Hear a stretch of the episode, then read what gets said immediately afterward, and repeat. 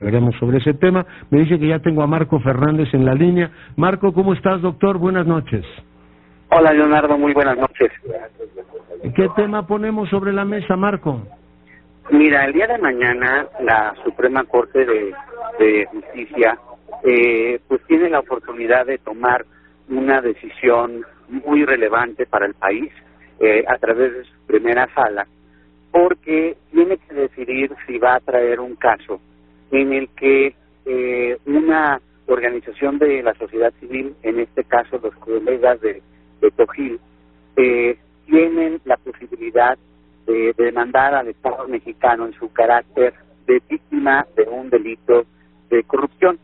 La situación para la audiencia que nos está escuchando es relevante porque de cara al caso del el exgobernador de Veracruz, César Duarte, eh, pues hay una serie de indicios que sugieren que la, el Ministerio Público, eh, los ministerios que estuvieron, los fiscales que estuvieron eh, litigando el caso ante el tribunal, pues no actuaron eh, de la mejor manera correcta y se presume un posible acto de corrupción porque disminuyeron, reclasificaron los delitos bajo los cuales estaba acusado Duarte. Y pidieron un proceso en vez de hacer un juicio eh, en donde pudieran eh, presentar todas las pruebas de manera detallada eh, para inculpar al señor Duarte. Derivado de eso, una, una sentencia menor de nueve años y cincuenta y ocho mil pesos para este señor, a pesar de sus graves delitos de corrupción.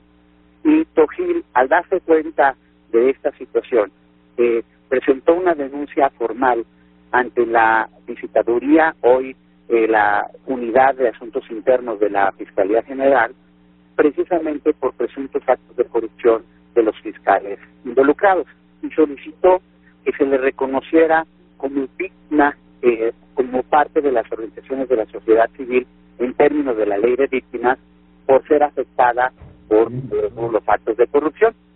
El juez en primera instancia les negó ese carácter Posteriormente otro juez les reconoció el carácter y ahora la nueva fiscalía, ya con el fiscal, eh, pues eh, atacó esa decisión y eh, está eh, ahorita el proceso ante un tribunal colegiado.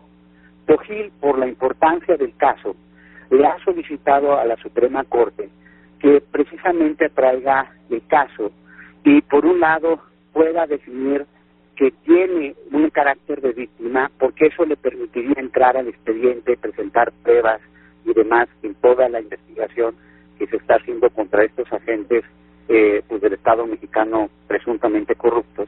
Y en la Corte, pues la primera sala de la Corte tiene la decisión mañana en una sesión privada de decidir eh, alguno de los cinco ministros si están interesados en analizar este caso.